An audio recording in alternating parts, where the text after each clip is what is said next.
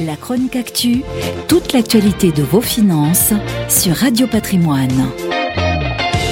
Près de 1000 milliards d'euros, c'est la richesse cumulée des 500 plus grandes fortunes françaises. 953 milliards d'euros, c'est précisément ce que pèsent nos ultra-riches en France. Comme chaque année, Challenge révèle l'édition 2021 de son classement des grandes fortunes françaises.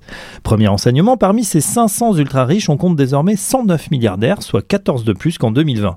Et plus la fortune est importante, plus elle grossit. Le top 5 des milliardaires français a vu son capital bondir à 418 milliards d'euros, soit une progression de 43% sur 12 mois.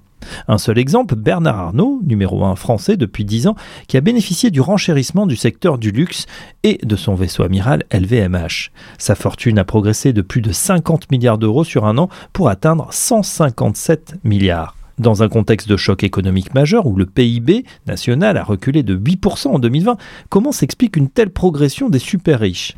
Pour Eric Ayer, directeur du département analyse et prévision de l'Observatoire français des conjonctures économiques, OFCE, c'est justement la pandémie qui explique ce phénomène. Les autorités ont tenté d'absorber l'intégralité des pertes liées au Covid avec le quoi qu'il en coûte, et les banques centrales ont injecté d'immenses quantités de liquidités dans l'économie. Tout cela a contribué à gonfler une épargne qui est allée alimenter des bulles financières et immobilières. Parmi les grands gagnants, on retrouve le secteur du luxe qui a profité à plein du sursaut de la consommation observé après les déconfinements, notamment en Asie et aux États-Unis. Il apparaît avec le numérique comme le grand gagnant de la période. Ces grandes fortunes vont-elles partager leur énorme gâteau pour faire face aux conséquences des 18 mois de pandémie? Le Fonds monétaire international, FMI, préconise déjà de taxer les plus riches via un impôt Covid, un effort national qui pourrait revenir sur le devant de la scène à l'occasion des prochaines échéances politiques.